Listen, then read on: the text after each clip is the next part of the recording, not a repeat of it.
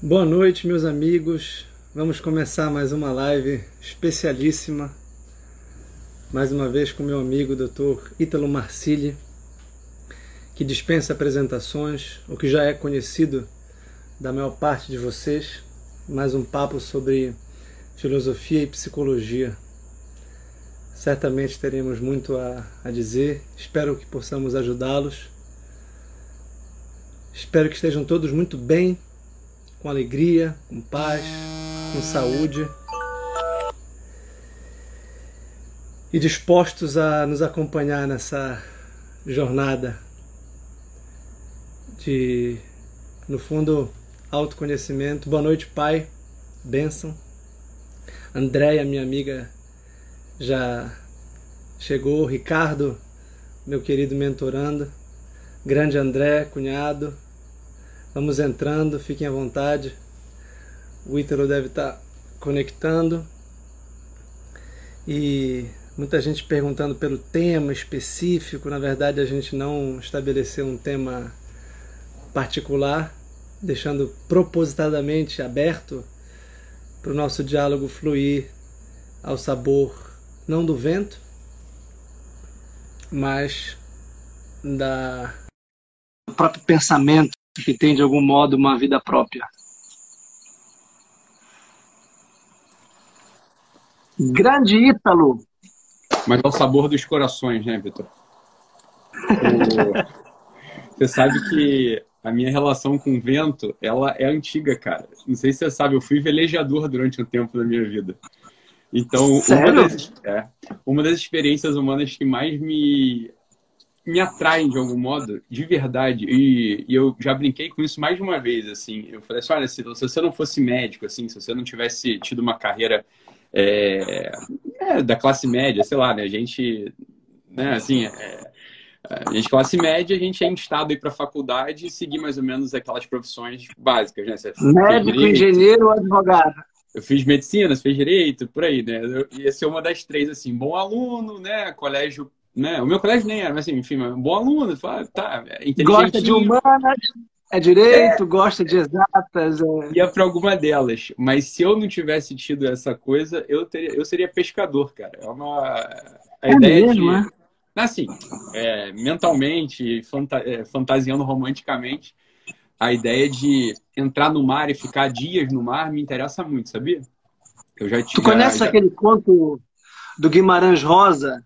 A terceira eu, margem. Eu vou, eu vou, te dizer sobre o Guimarães Rosa, é uma falha grave da minha formação. Eu não li nada do Guimarães Rosa. Quer dizer. É, Pô, pega, é, pega esse conto, Grande Sertão, tem. É, o Grande Sertão. É, esse eu li, obviamente, né? E, e também, Aí é pura simbólica, né? Conto de Como é que é o do boi? Que tem o, o conto de. O, como é que é o nome daquele conto? É, que tem um boi roda peão. É... Então, o que eu ia dizer é a terceira margem. Qual, é? Terceira margem? Não, pega esse conto, deve ter dez páginas. É um conto místico.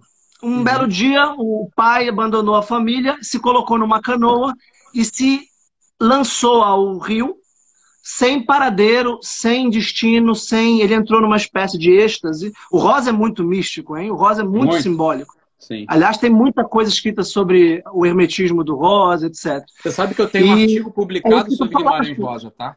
Eu tenho um artigo que ah, é? é? Depois eu te passo pra, pra, Apesar de não ter lido. Eu li um, um conto aquilo aí abriu a cabeça e tal, mas enfim, eu não li Guimarães Olha, o pessoal tá dizendo, tu és pescador, pescador de homens, quem sabe? Tá bom. É, quem foi o poeta que escreveu? mas conta aí, conta aí a história. Não, mas eu acho que é um. É uma... Aí no Rio eu, eu voei de asa delta. Aí da pedra da, da São Conrado, é, né? Pedra bonita. A Pedra Bonita. Isso. E é, é realmente da, das experiências mais, é, digamos, o abandono, porque o, a atmosfera do, do ar. E eu nado. Eu identifiquei com o que tu disseste, porque para mim nadar é entrar numa outra atmosfera, uma outra pressão, é mudar a pressão do corpo, é, não deixa de ser uma experiência de algum modo transformadora. Eu acho que é isso que tu sentias velejando, talvez. Nosso pai era homem cumpridor, ordeiro e positivo e sido assim desde mocinho e menino, pelo que testemunharam as diversas sensatas pessoas quando indaguei informação. Do que eu mesmo me lembro, ele não figurava mais estúrdio, nem mais triste do que os outros. conhecidos nossos. E aí ele continua. Essa é a terceira margem, tá aberta aqui já. Terceira Vou... margem. Terceira margem. É. Vou, tá. E ninguém entende, ninguém entende o que acontece, ele se abandona. Ele, ele, eu, ali, claro, que eu leio como uma espécie de abandono místico à providência ou à, à natureza, à recuperação do fluxo cósmico, porque ele já queria se reintegrar à natureza. Ele entra no rio? É no rio que ele entra? É, isso. Ele entra, ele entra numa canoa e, e se abandona para o rio.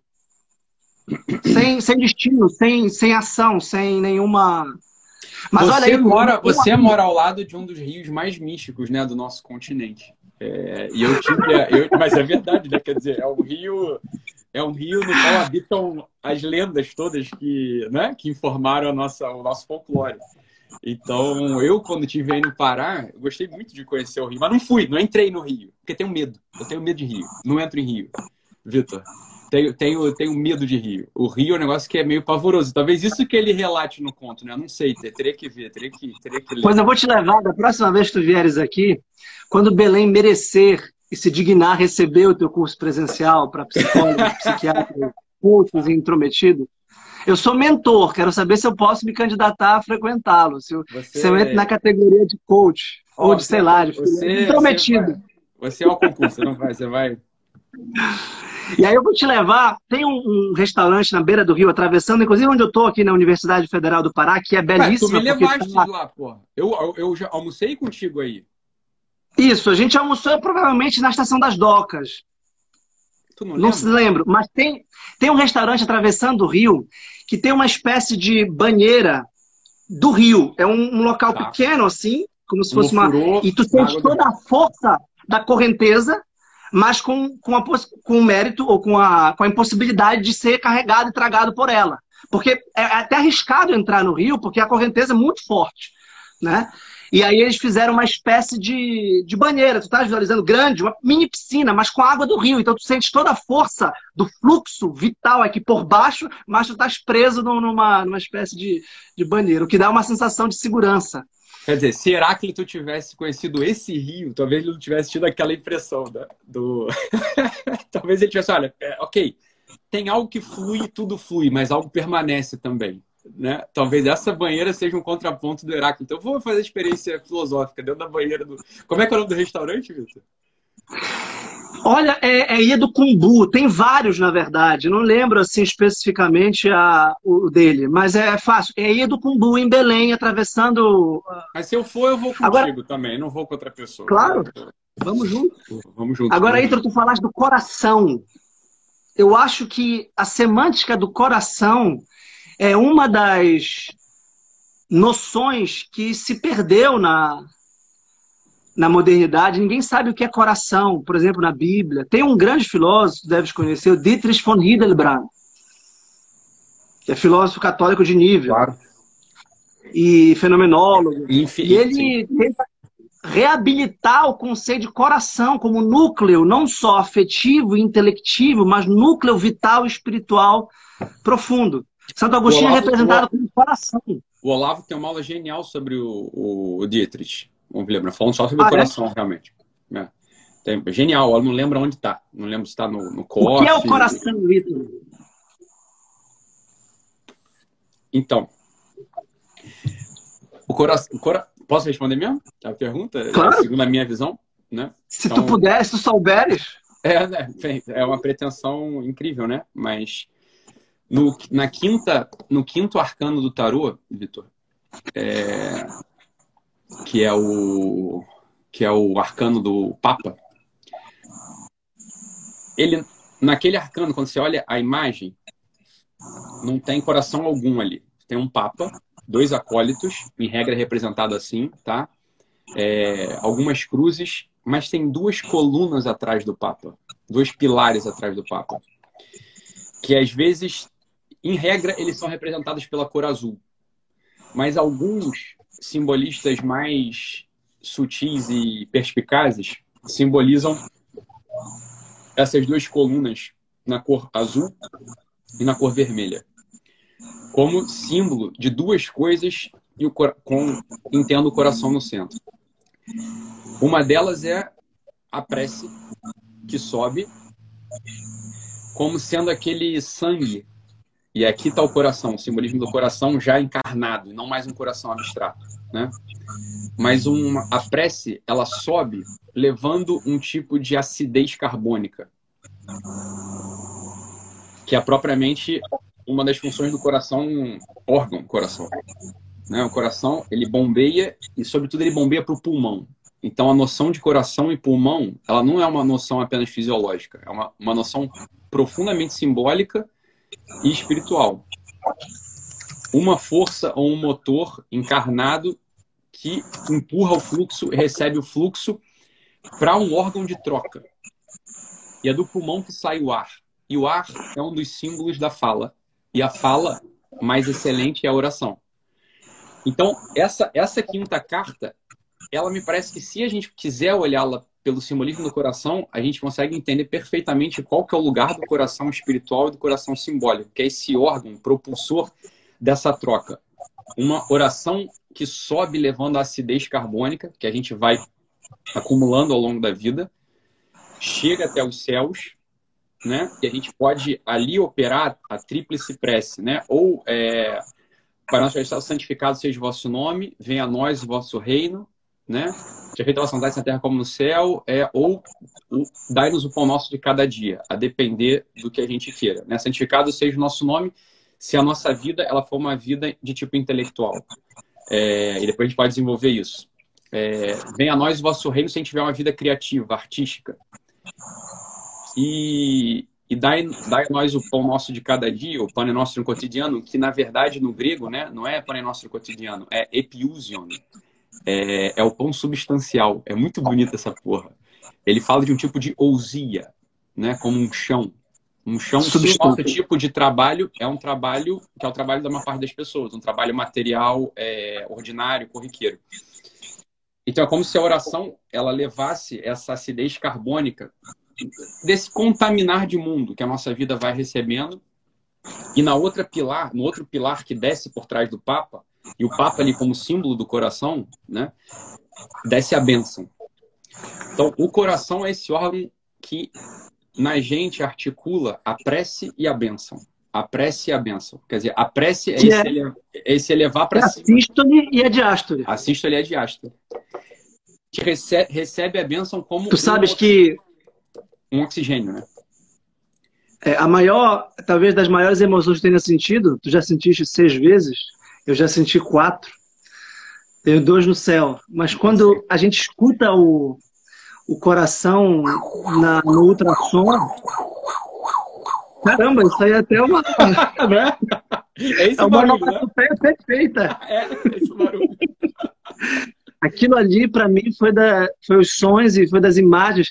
Parece que é a vida a vida prosperando, vingando, e a vida, falar de Heráclito no começo, a vida ela é dinâmica. A bios, ela é sempre uma força que projeta, que, que anda, mas ela não anda linearmente só para frente, ela também volta, ela vai e volta, ela puxa e então o movimento do coração para fora pelos sentidos e para dentro pela inteligência. Os, os sentidos nos abrem para o mundo. E o mundo é colorido, policromático, o mundo tem uma musicalidade extraordinária, mas os nossos olhos captam e inter interiorizam, ao mesmo tempo, pela inteligência verbal e conceitual, alguma coisa de, de simbólico que está para além do mundo. Né? Então, é, e aí esse gesto de Santo Agostinho, quanto mais para dentro, mais para cima. E quanto mais para fora, mais é, distante e alienado e distante de mim mesmo. Por outro lado, a gente não pode vir só para dentro, nem só para fora. Existe uma sístole e uma diástole aqui. Na, na, simbologia do tarô, eu estou falando do tarô aqui só para chocar a nossa audiência, tá bom, Vitor? É... para ver se. Vamos ver, né? Então o pessoal já quer caçar minha carteirinha de católico, eu também dou motivo para eles, né? Mas na simbologia do tarô, existe uma sístole e uma diástole, que é o que você está falando. Vertical e uma sístole e uma diástole horizontal uma troca, uma troca de vida que acontece aqui na horizontalidade e uma troca de vida que acontece na verticalidade. E a articulação perfeita dela, se a gente imaginar que não dá para fazer um desenho, mas aqui é o desenho do quê? Da cruz. Da cruz. Né? que é símbolo magistral de tudo, assim, é símbolo não, é símbolo da entrega mesmo da vida do Deus que se encarnou, então tinha um coração, né? E deu esse coração ao Pai. E, e também deu pra gente. Então ali tem a horizontalidade e a verticalidade nessa troca. Né? e o amor. No próprio coração. Isso está muito ligado com o que a gente falou na vez passada, porque o amor, junto com o coração, é uma dessas palavras semanticamente deterioradas por uma cultura reducionista como a moderna é. e secular, porque o amor passa a ser um afeto, passa a ser uma emoção, passa a ser um gosto, passa a estar no nível mais baixo de afetividade hedonista. Sim. Quando, na verdade, o amor, isso eu acho que Platão entendeu, e por isso que não foi difícil, como a gente falou na vez passada, para os cristãos aproveitarem a tradição intelectual grega. O amor é o fator de ascensão é, moral e psíquica e espiritual do ser humano. A gente começa a amar coisas cada vez mais nobres, mais elevadas, mais, mais difíceis, mais custosas, e até chegar no amor oblativo, no amor entrega. No amor exatamente que é a entrega do próprio coração. No amor, no amor que sangra, no amor que é crucificado. Vitor, tu que hoje é o Papa Bento XVI faz 93 anos. É, é, foi hoje ou foi ontem? Acho que é hoje. É hoje. Alguém me, me, eu só soube porque alguém me mandou pelo, pelo boxezinho de perguntas aqui do Instagram. Filho mal que eu sou, eu esqueci o aniversário do Papa, né? Mas, é, mas ele, alguém me mandou, por isso que eu sei também. Ô, Vitor, você que é um profundo conhecedor de Platão, e eu, eu não sou. É, e eu, francamente falando, eu tinha botado aqui na pauta reler o, o diálogo do Ion. É, tu tens de cabeça o diálogo do Ion? Tenho, claro. Hum. O, a origem da poesia, qual é a natureza da poesia? É isso que eu, né? essa, então, mas me parece que eu só queria fazer a minha introdução. A natureza é, da poesia vulgar. é o entusiasmo. Eu queria fazer a minha introdução vulgar e queria ouvir tua, tua, a, tua, a tua análise especializada sobre o mito, sobre o mito, sobre o diálogo do Ion. Ali, quando eu leio, e eu tenho uma. Eu, só para só te contar, né, como é que funciona o meu processo de, de percepção dessas coisas, assim, eu tenho uma cabeça, talvez por ter tido uma educação montessoriana, é, a minha abstração é sempre pictórica. Eu tendo a ler as coisas construindo edifícios. Né? Então, quando eu leio, sei lá, a, a Suma, quando eu leio. Eu vou construindo edifícios, eu vou construindo imagens na minha cabeça. E quando eu li o mito do Ion, eu não reli, eu tinha que ter relido, eu li esse mito, sei lá, tem 10 anos, né? Mas eu lembro que ficou uma imagem para mim muito clara da cruz também. Porque eu não consegui entender, para mim não tem um dilema ali. Se a origem da poesia ela é, das, é inspirada no sopro das musas ou se é ou se ela é origem, originada no conhecimento, sei lá, não, você vai vendo as coisas e vai encontrando uma poesia. A minha percepção é que não havia nenhum tipo de, de, de oposição ou de junção na, na, na, questão posta. E eu não tô, não tô contrariando Platão. Eu, tô, eu, eu não quero contrariar, eu quero ouvir de você. É, a minha percepção está totalmente articulado ali. É exatamente as duas coisas para mim. É... Porque tu estás tu estás corretíssimo, porque tu estás lendo Platão metalinguisticamente. Platão tem dois níveis mínimos de, de compreensão entender Sócrates e entender o próprio Platão. Então, o desafio que Sócrates lançou, tanto aos sofistas quanto aos poetas, é entender qual é o fundamento da, intelectual da atividade deles, seja da poesia, seja da retórica. Se eles realmente sabem aquilo de que eles falam. Qual é o ofício deles, né, Diego? É, qual é a técnica, qual é o fundamento? Tu és Sim. médico, mas o que é saúde? E ele te ridicularizava por ser um médico, como no caso do banquete, o médico lá Tu não és um tipo de médico materialista, reducionista, hedonista, e que, aliás, que, aliás se apropria de Heráclito, aquele médico, o Erixímaco. Sim. Como é que é o nome dele? Erixímaco. É, o Ion é um VAT, é um, é um, é um como é aqueles nordestinos que saem cantando músicas pela praia e trocam é, é um, tipo um cordelista. Um trovador cordelista, exato. Trovador, ele sai cantando e ele tem de memória, aparentemente de memória, várias músicas, sobretudo Homero, que é, ele é capaz de cantar aqui por 10 horas, fica cantando, lembrando, né? E ele não é compositor. Então, tem três remissões básicas. Para o compositor, que seria Homero, Sim. e para quem Homero apela. Homero apela às musas. Exato. E as musas são intermediárias de Apolo, que por sua vez é filho de Zeus. Então, entre o Vate, aqui na ponta, o cantor, passando pelas, pelo por Homero, pelas musas, por Apolo, Zeus, tem, aí vem o conceito de poesia como entusiasmo, que é a possessão divina. O, o, o músico, o trovador, ele está possuído por um Deus, porque ele revela as verdades que pela prosa não se fala, que pela, que pela linguagem cotidiana não é capaz de ser exprimida. Mas pela poesia, sim, pela música, sim. E Platão, ou Sócrates, aqui a gente vai voltar para esse ponto, ambíguo, porque Platão é poeta.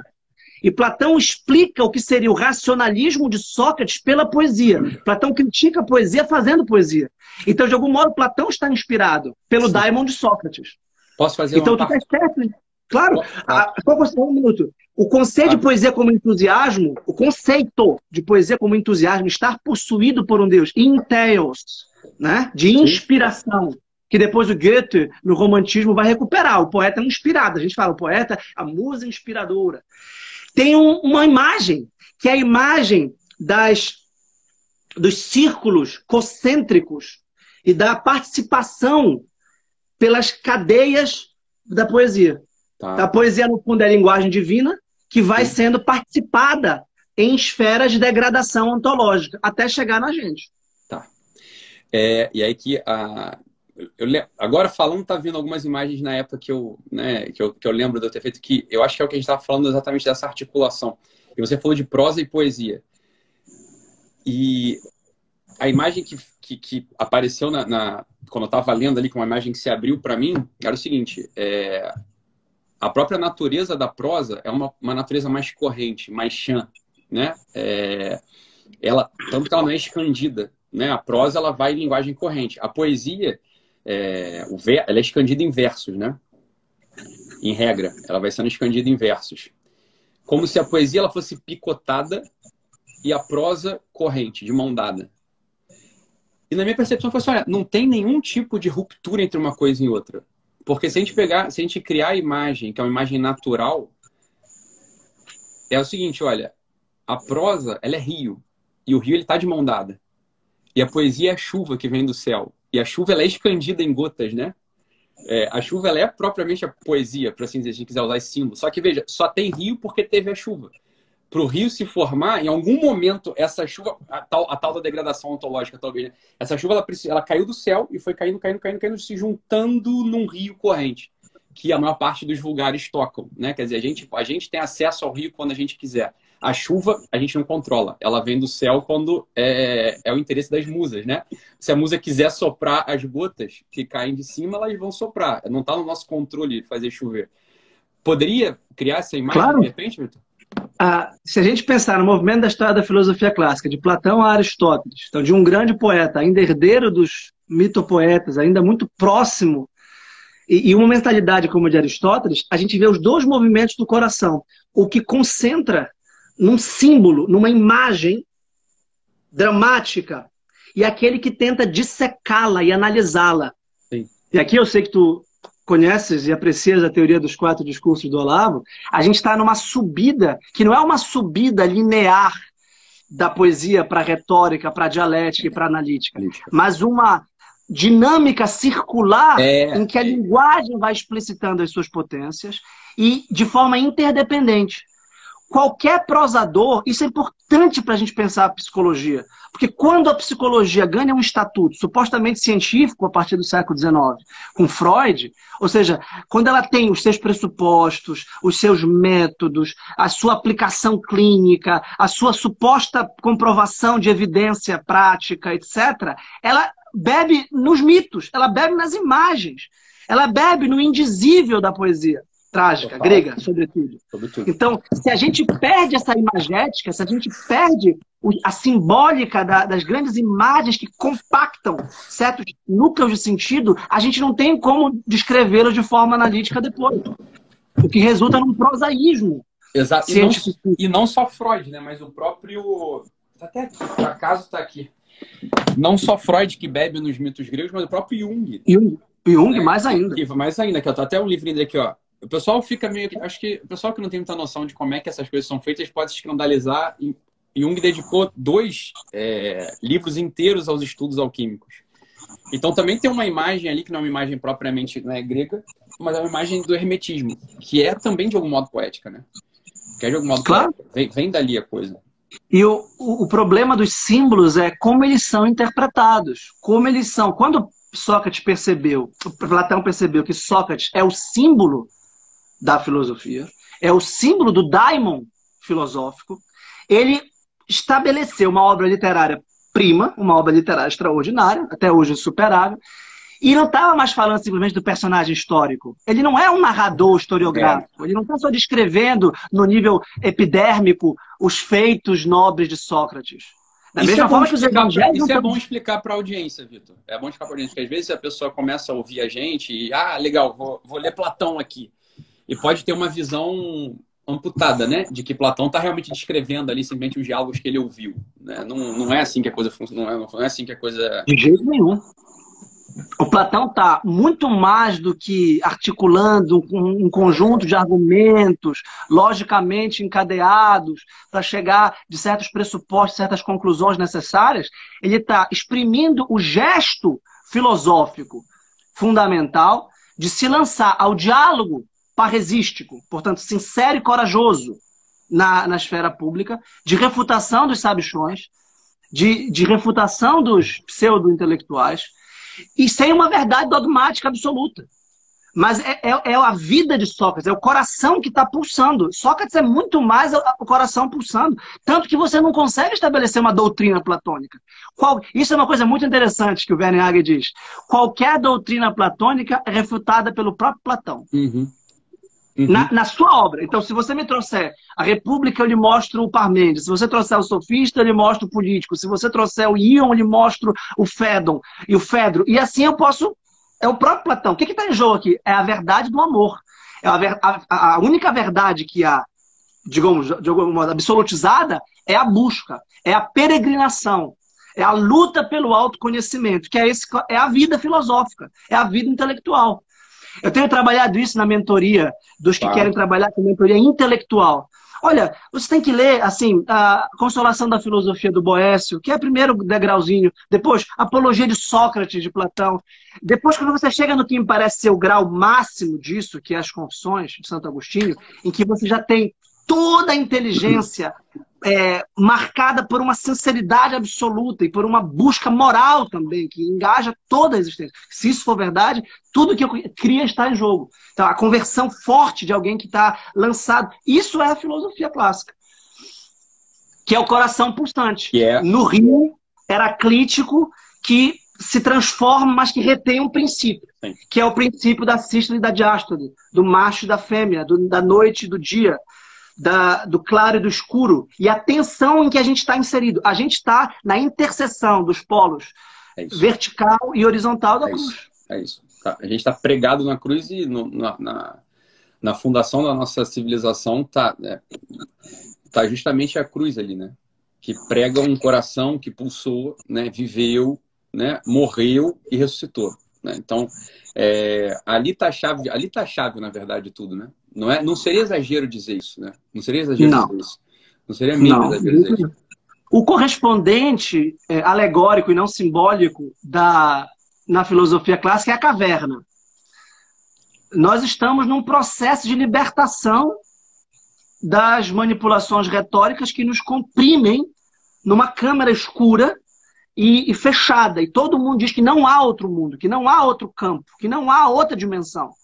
E até que em um Marte, e é engraçado que Sócrates, há muitas traduções que demonstram que a descrição que Platão faz, obviamente aludindo a Sócrates, do libertador, liber, autolibertado, libertador dos outros, é de que ele seria martirizado, crucif, inclusive crucificado. E que a saída de a libertação de Sócrates, é, Platão pergunta: o que fariam com esse libertador? E respondem uníssonos: matá-lo-iam. Matá-lo-iam porque ele ele é, ele é figura perigosa.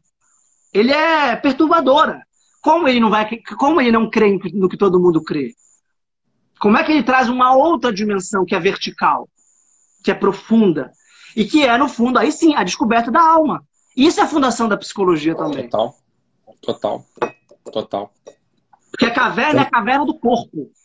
É é a caverna dos sentidos, que tem uma dimensão tanto epistemológica, ou seja, o conhecimento sensível, ele é degradado, ele é aproximado, ele é mutável, porque mudam as minhas percepções e mudam as coisas que elas se voltam. Então, o devir das coisas transitórias torna o meu conhecimento sensível igualmente transitivo, igualmente transitório. Agora, a minha inteligência se volta a verdades eternas e absolutas. Então, o primeiro nível é epistemológico. Mas tem um nível também altamente psicológico, porque o filósofo precisa aquietar as suas paixões. Não é, não é, é, a gente falou sobre isso na vez passada, não é deixar de ser apaixonado. Claro. Se eu deixar de ser apaixonado, era melhor que eu morresse. Não é isso. O... Tem uma, tem Mas uma... é estabilizar. Porque o, o ente a que se volta o amor, lá está representado pelo sol resplandecente, ele é estável. O sol não se apaga. A Terra gira. A, a gente perde a luz do sol, mas o sol não se apaga. Né? No caso deles, eles pensavam que claro. o sol. Tem uma figura ali, Vitor, que que passa despercebida, assim, as pessoas falam um pouco dessa figura, mas é uma figura que me parece central como símbolo também, mas mais que símbolo, é, a coisa aconteceu, né? Que é a imagem de uma, uma santa, chamada Santa Maria Margarida Alacoque.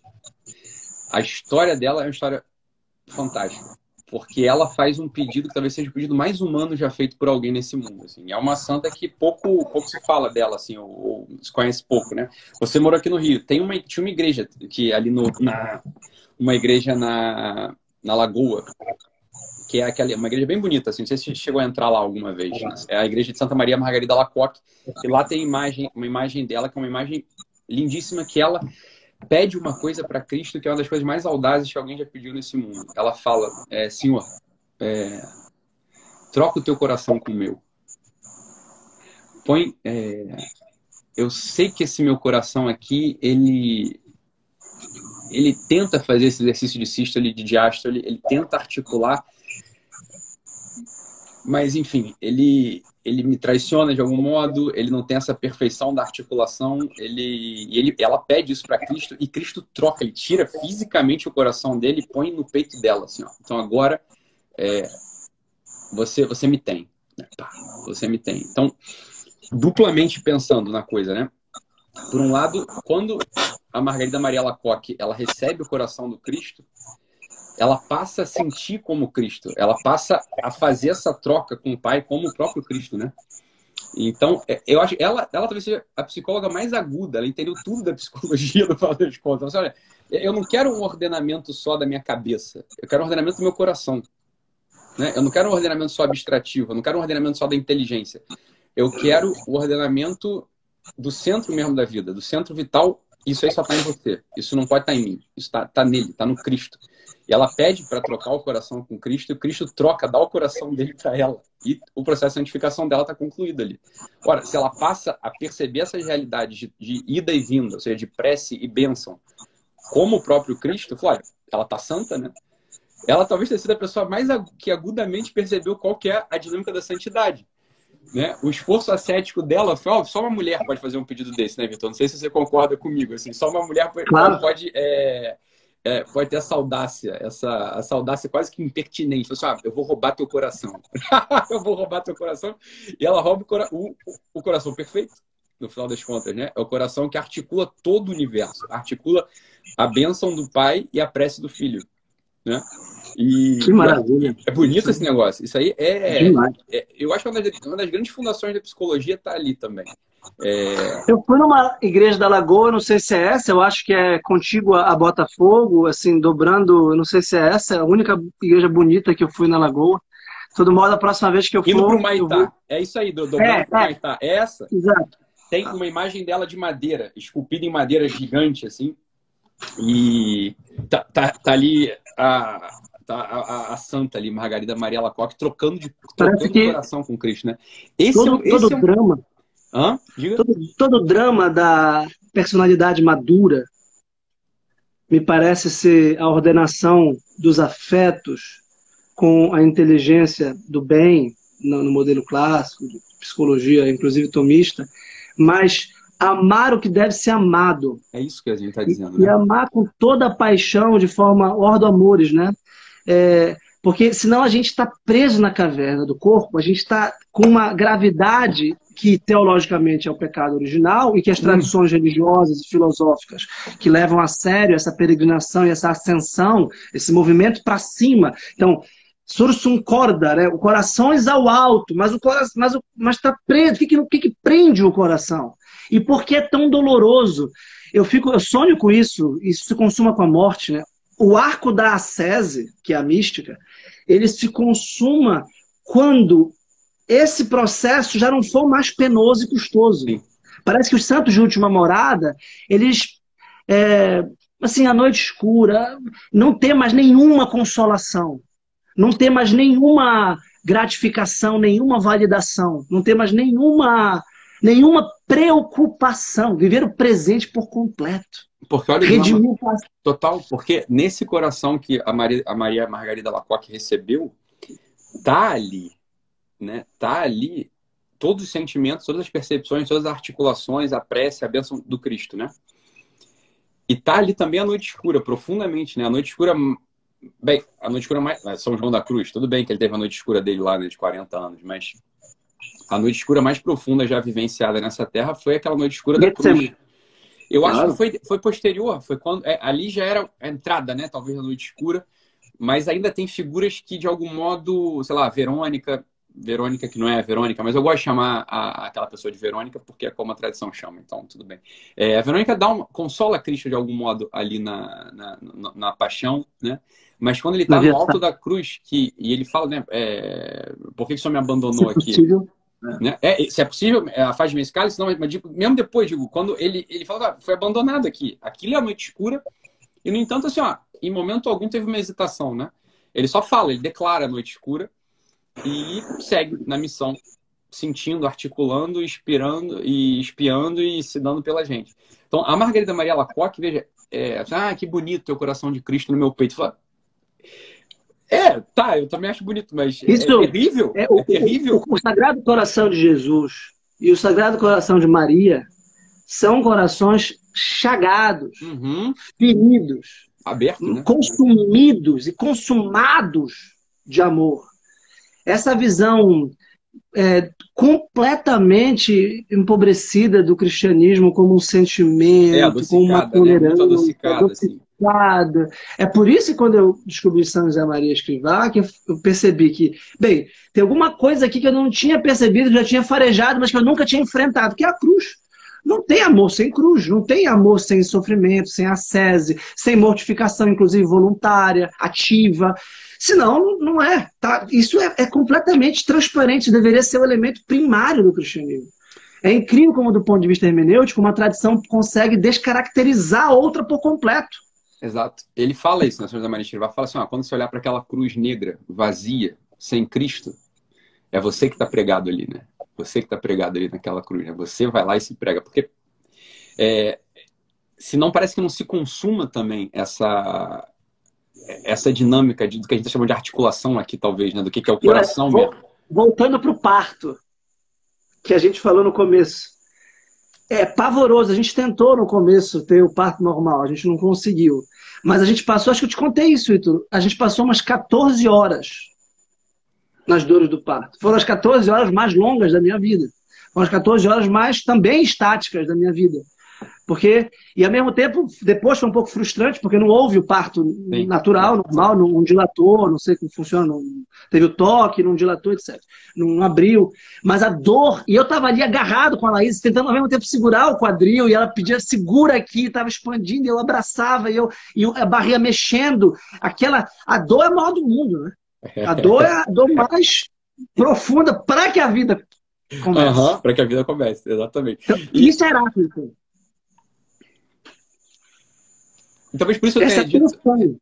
Essa é uma coisa assim, e principalmente só uma mulher possa ter pedido isso pro Cristo mesmo. Troca meu coração com o teu, né? É, a, a, a, gente, a gente não sente. A verdade é que a gente fala, ah, a gente estava ali sentindo dor. A gente não estava sentindo dor nenhuma, né? Essa é a verdade. Né? É, a gente tá sentindo uma outra dor, aí, dor em outro lugar. A gente estava filosofando, filosofando Exatamente. Alguns desmaiando, né? Outros, sei lá, fazendo. É Não, desmaiar, eu desmaiei no parto. No tu parto desmaia... do Inácio, que foi há quatro meses, eu desmaiei duas vezes, seguidas. Olha, então, deixa, então, Vitor, deixa eu me abraçar a tua vergonha e contar a minha. Que sou médico. Não, tu és médico, tu não pode desmaiar. E, e também desmaiei, só para você saber. Então, só para você, eu não lembro de qual foi, mas teve um deles lá que eu eu não desmaiei porque seria uma vergonha monstruosa. Eu notei que eu ia desmaiar, fui ao quarto, fui do quarto lado e deitei no sofá preto, porque eu falei, cara, vou. vou Aí tu falaste, seja forte, sirva, guerrilha. não, pá, desmaiei lá também. Isso aconteceu. Então... Não, eu desmaiei na maca. Eu desmaiei. Desmaiou, caiu, né? Total, quase chamam a emergência. Olha, eu tava lá completamente. Porque é muito agressivo. Eu não tô. Bem, eu sou aquele que tem medo de ver sangue fico pálido. Sei, nunca seria médico mas a, o corte da barriga e, e é muito violento, é muito violento, muito violento e, e, dá uma sensação de querer proteger a, a Laís, eu queria protegê-la, porque é, que parece que ela está sendo violentada. É, só que não tem que fazer, né? Daquele jeito que nasce. Né? É... Mas é isso, Heráclito. Vida e morte. É, Heráclito dizia, mas... não há diferença entre dizer vivendo e morrendo. É... Eu tava vendo um de, uma O caminho séries... para cima e para baixo é um só e o mesmo. É isso aí. Eu tava vendo uma... eu tava ontem assistindo a terceira temporada do Casa de Papel. É... Tava mesmo. É um novelão, não é né? quarta, não é quarta. Então, mas eu não, eu não. Eu tá na quarta já, mas eu não assisti a terceira. Aí eu tava assistindo a terceira e tinha uma cena lá que é uma cena do. São dois. Ah, tem uma operação, né? É, é, é, é tem uma operação, mas não é essa cena. É uma cena daquelas. Porque eu acho uma tudo bem, é, a minha irmã, por exemplo, ela não suporta a Casa de Papel, porque a minha irmã é metida a cult, cinéfila, então ela fala que é um novelão. É, beleza, é, eu sei que é um novelão mesmo aquilo lá, que é um novelão, assim, não tem muito... Mas, Prende, né? Negócio impressionante. Mas tem um, você chegou a ver alguma, alguma, algum capítulo? Eu acho interessante porque ele consegue fazer... Eu acho mesmo o, o, o, o o roteiro é bom, eu acho, porque ele faz é. uns cortes poéticos. Ele tem uns os flashbacks, são flashbacks, é, né? Então, assim, você tem ação acontecendo dentro do Banco de Madrid, sei lá, né, do assalto, e tem uns cortes poéticos, quando eles voltam para a caverna. Então, é, o, eles têm um período de retiro, que o professor está treinando eles todos ali, né? E tem sempre esses cortes, esses flashbacks, que sempre tem um apelo para poesia ali. Eu acho muito interessante mesmo. E não sei se você, você chegou a ver a terceira temporada? Vi. Então, é, tem uma cena que é a cena do casamento do, do Berlim, que eu não lembro o nome dele, é Andrés, é, sei lá, é o Berlim, né? O irmão do professor, ele tá casando. É o melhor ele, ator. Ele é, ele é bom, ele é bom. A, a, a Lisboa lá, a inspetora é horrorosa, né? Aquela, é a, ela é uma péssima atriz, a inspetora. Qual é, é o nome dela? Porra, eu vi ontem a série, esqueci o nome da mulher, inspetora, sei lá. É, ela é péssima, péssima. Ela, ela, interpreta tudo errado, né? Assim, ela, ela é muito ruim. Mas tudo bem. Mas nessa cena, na cena do casamento do Berlim, o, o Álvaro, o, o professor, fala para o Berlim, fala, olha, eu acho que você está fazendo uma traição com essa mulher. Porque você sabe que você vai morrer, ela é muito jovem, né? Ela é muito jovem e você está casando para enviuvá-la, uma coisa do tipo, né? Então, você está traindo. E aí o Berlim, com aquela ética dele toda, toda torta, toda alterada, mas ele tenta, eu acho, ter uma ética ali, enfim, é, mais ou menos profunda é, com os recursos que ele tem. Ele fala uma coisa que é isso que a gente está falando aqui. Ele fala, mas é que você só tem a verdadeira dimensão da vida. Você só tem a verdadeira dimensão da vida quando você confronta com a morte. Ele fala isso. E aí ele fala uma coisa que, óbvio, é uma ética absolutamente hedonista, mas a gente pode transcender. Eu, pelo menos, eu, eu vi assim a cena. Ele fala, olha, é, as pessoas que têm um casamento e não sabem quando vão morrer, é, esse casamento ele pode cair numa rotina porque não tem o peso da morte ali. Com a gente isso nunca vai acontecer, porque eu tô condenado, eu vou morrer. Ele tem uma doença, é, né? Ele tem um pessoal que não sabe, né? Ele tem uma doença degenerativa e ele, ah, isso. Lembra? Ele tem assim, ah, ele tá sentença, ele tá tem uma sentença, ó, em três anos ele morre. Então, como se ele dissesse, olha, tá sempre presente aqui para mim a morte e no nosso relacionamento a morte vai estar sempre presente. Então a gente vai aproveitar cada. E eu quero viver que sejam três meses, que sejam. É Depois ele quer casar com uma menina lá dentro também, né? Depois uhum. ele. Uma das meninas que ele quer, inclusive, violentar, ele quer casar com ela, quer ficar com ela. E... ficar com ela. Ele tem essa coisa do. do eu acho interessante, assim, é uma ética hedonista, mas é, a gente pode, pode ir para o próximo Isso, nível ali. Eu acho que é um postulado sapiencial universal. Só amadurece quem se põe diante da morte. Realmente. A vida só faz é, sentido é, é. Diante é o da... velho memento mori, né? É, e é muito interessante que o, o, casamento dele é celebrado. Não sei se você lembra dessa cena. É celebrado com os monges daquele mosteiro que ele, que ele fez de, de, de casa ali por um tempo. E os monges começam num, num, num coro muito sóbrio e aquele coro vai se transformando numa coisa alegre, divertida e, e, e, já não mais sacra, mas profana, porque eles começam cantando, se eu não me engano, começam cantando uma música, um coro gregoriano mesmo, começam cantando, não lembro qual música, é, com, com o tônus gregoriano. Eu acho que já era uma música profana, com tônus gregoriano, né? Então eles pegam uma música é, profana qualquer e põem um tônus gregoriano e vai eu não acho que vai degenerando, eu acho que vai humanizando a coisa. É, essa foi a leitura que eu fiz da cena. Os, os monges começam né, com o gregoriano, e daqui a pouco destaca-se uma voz ali no meio do coro, outra voz, eles começam numa alegria do casamento mesmo. Né? O casamento ele tem uma consumação que é carnal também. É, claro. né? é uma consumação é carnal. um rito de passagem que também é uma morte. Que é uma. Então, eu, eu acho, eu acho, eu achei. Todos cena... os ritos de passagem são morte e vida, né?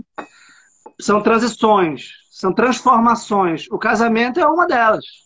Acho que a paternidade também é um rito de passagem, também é uma morte, porque já é uma vida mais, mais grave, mais responsável, mais densa. O que tu estás fazendo? Tu estás é, contribuindo para o amadurecimento de milhares de pessoas, é dizer, olha, seja adulto, assuma certas responsabilidades, você tem mais a dar do que a receber. Essa, o Kierkegaard, deve conhecê-lo também, que falava dos três estágios.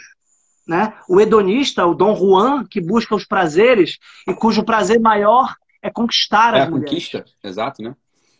O, o, ele, só, ele só supera esse estágio estético pelo estágio ético do casamento em que o amor agora é, é mas para ele que tem uma que é da tradição luterana, o casamento era um contrato que não era um sacramento. Por isso que é, o estágio religioso é o terceiro estágio, que é o salto no abismo da fé, etc. Mas o casamento é comprometer a minha vontade até o fim da minha vida, independentemente dos meus afetos, independentemente do futuro, comprometer a minha vontade. Isso, isso torna o homem ético e responsável. Sim. E o, no próprio Dom Juan dos Orilha, que eu acho que é o Dom Juan que eu mais gosto. Então, tem vários Dom Juans, né? Mas Dom Juan dos Orilha, eu não vou lembrar de cabeça. Mas ele, o, o Dom Juan confessa num certo momento do conto e fala: olha, eu tive mil mulheres, ele vai fazendo as contas assim, né? É, tive mil mulheres, acho que foi é, uma mulher a cada seis dias. E aí ele fala, e aí ele, ele, ele sentencia né, a própria gaiola na qual ele está presa. Né? Acho que é uma mulher a cada seis dias e seis segundos para esquecê-las porque ele não tem um compromisso. Né? Ele não tem um compromisso. Ali tá só numa dinâmica ainda muito egoísta, né? É a conquista, ele claro. sente alguma coisinha no peito. O Dom Juan dos Orilha é o que eu mais gosto. É o Dom, que era o que o Dom Giussani mais gostava também. E talvez eu, eu goste mais porque o Dom Giussani, ele aponta, ó, esse Dom Juan aqui é o melhor Dom Juan para ser lido numa, numa chave cristã. Tem muita, tem muita sabedoria cristã que você pode pegar pelo avesso aqui. É, a gente podia comentar, a gente podia reler o Dom Juan dos Orilha e comentar um dia, Vitor. Acho que ia trazer muito proveito para todo mundo. É... Bora, na hora. Uhum. Eu antecipo que eu vou, eu vou falar a partir do Kierkegaard.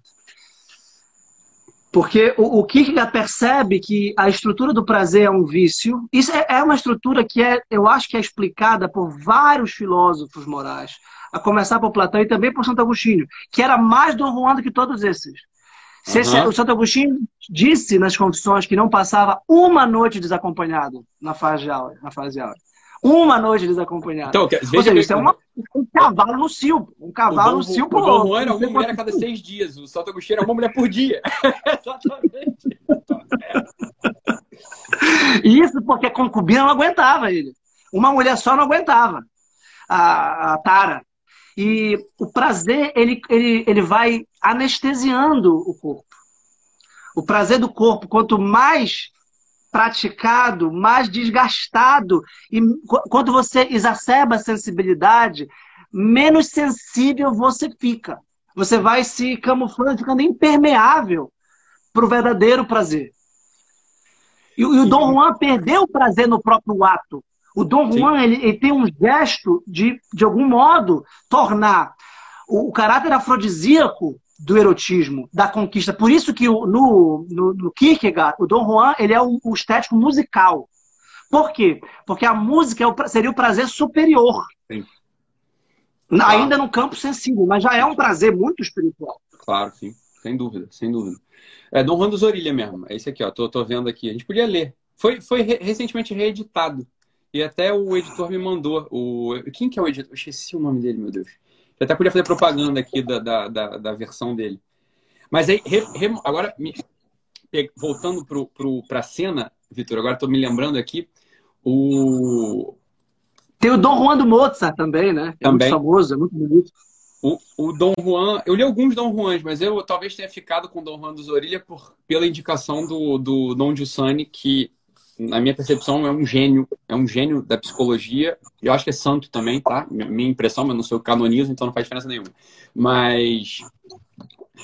Um é o percurso, né? O percurso. Isso é interessante de uma, de uma caminhada. O modelo que está em jogo aqui, da psicologia clássica, eu acho que é a ideia de que nós somos peregrinos. Ontem eu falei sobre Chesterton. Nós temos que voltar para casa. Nós temos que encontrar o caminho do nosso ser, no qual o nosso ser se realiza, no qual nossas potências são todas otimizadas e que nos realiza. Nós estamos peregrinando no êxodo.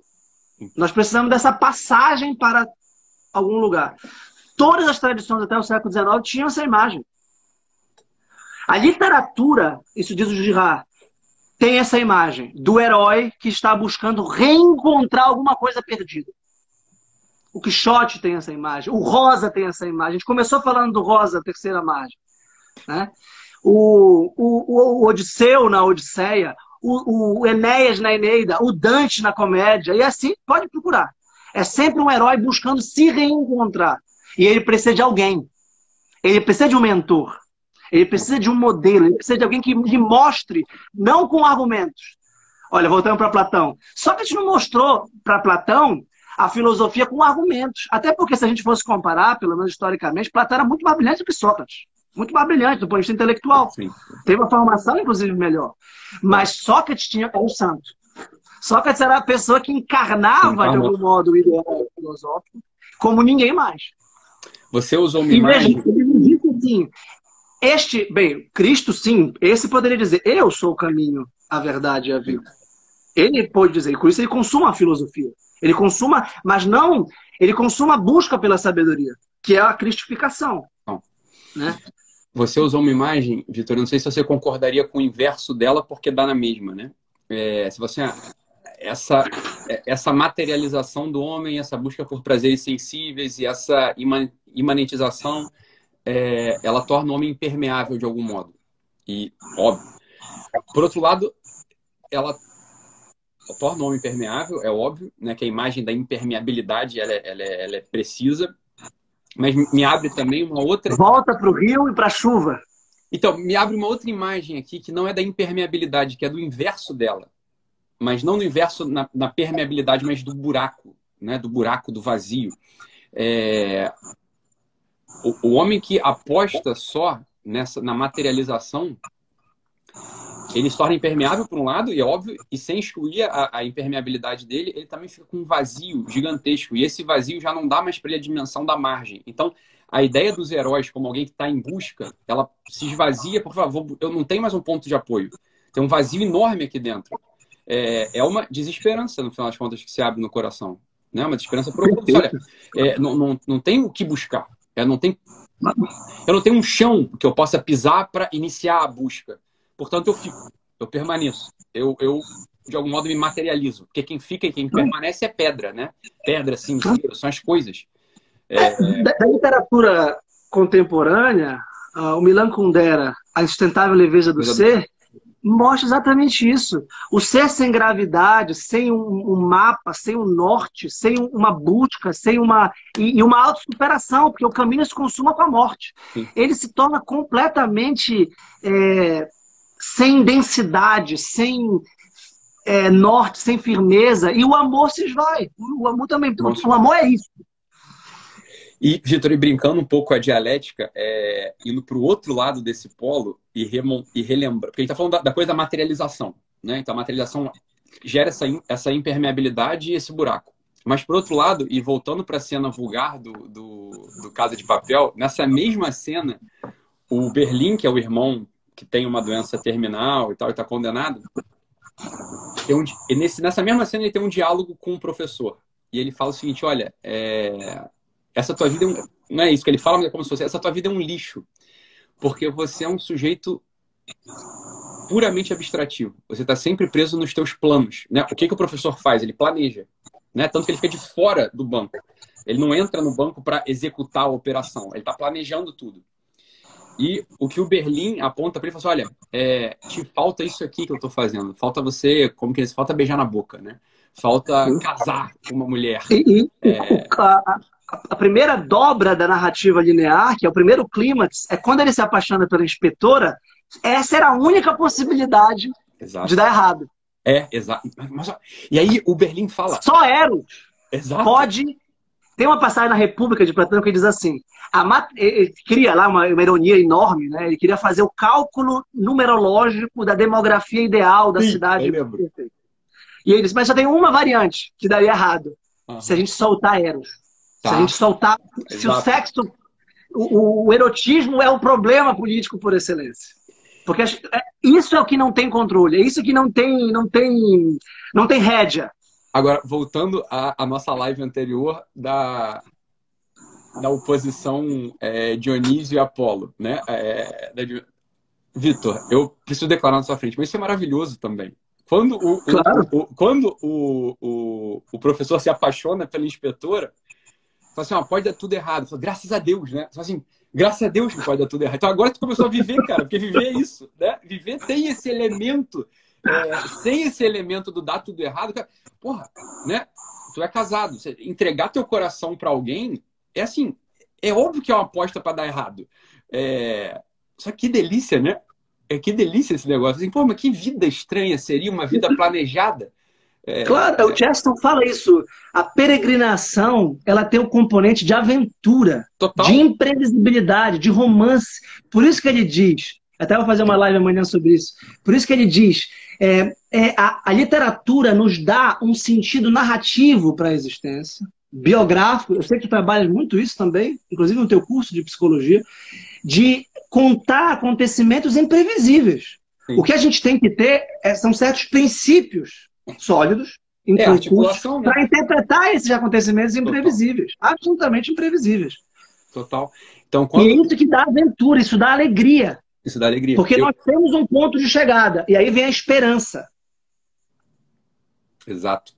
Exato. Aqueles dois irmãos ali do Casa de Papel, a minha a gente tem que entender os articulados, né? Por um lado, Berlim como um edu... Sim, eles tá... são duplos. É, né? Assim, é, exato. Tá, tá o professor planejando e o Berlim desfrutando, né? Desfrutando. Olha, é, são irmãos, não o, pode esquecer disso, né?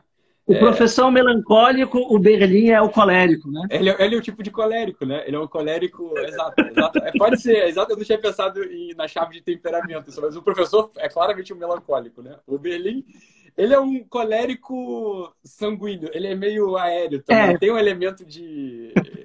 Ele é gostoso. Mas eu acho que ele, é, mas ele, ele estabelece a ordem. Ele estabelece a ordem. Eu acho aquele personagem muito gostoso. O, o, o a Berlim... parte mais hilária do filme é quando um dos, pra mim, é um dos é, que é um que ri alto, ele praticamente assedia uma prisioneira e a prisioneira se apaixona por ele.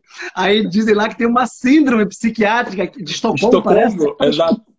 Exato. E o nome dela é Estocolmo depois. Do, do... é, Estocolmo depois.